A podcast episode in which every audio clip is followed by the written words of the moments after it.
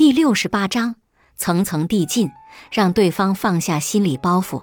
当编辑的圈套，能够完美的说服别人，是成功交际所必不可少的条件之一。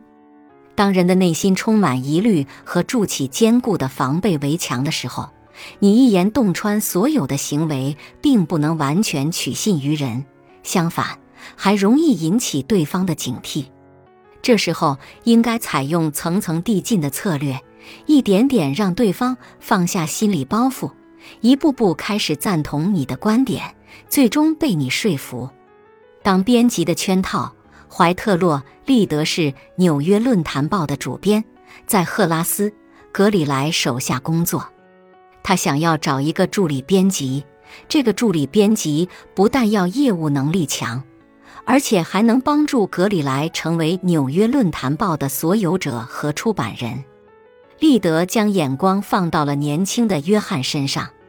这个小伙子浑身上下充满了激情、活力和智慧。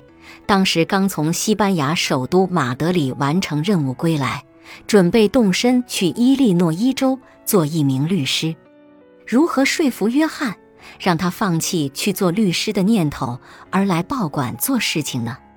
立德诚恳地邀请这名小伙子去智慧俱乐部吃饭。庆祝他圆满地完成了在马德里的外交任务。整顿饭期间，利德都没有提起想要约翰来自己身边工作的想法。吃过饭以后，他邀请约翰去报馆玩。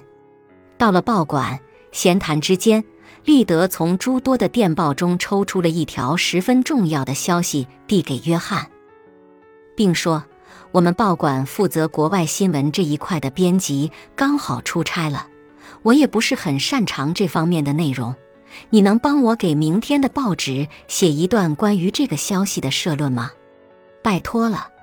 作为好朋友和后辈，约翰自然不好推辞，当下就帮助利德完成了任务。第二天，利德将约翰写的社论拿给格里来看，写的太棒了。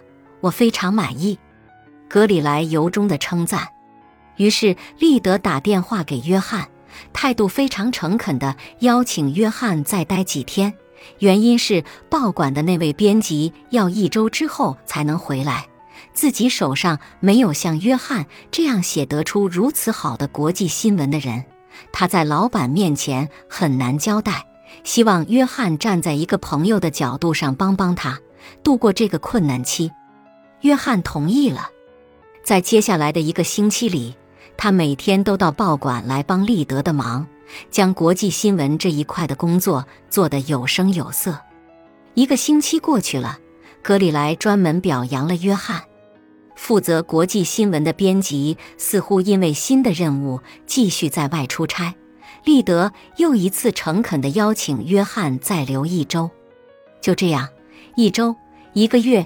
约翰成了报社的一名编辑，他彻底放弃了回乡做律师的计划，一心一意留在《纽约论坛报》。利德采用的正是层层递进的策略，他并没有直接说出自己的心愿，而是先让约翰帮了一点小忙，然后再一步步加大，最后让约翰进入了自己设计好的套中，主动的留了下来。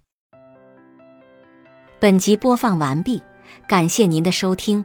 喜欢别忘了订阅专辑、关注主播，主页有更多精彩内容。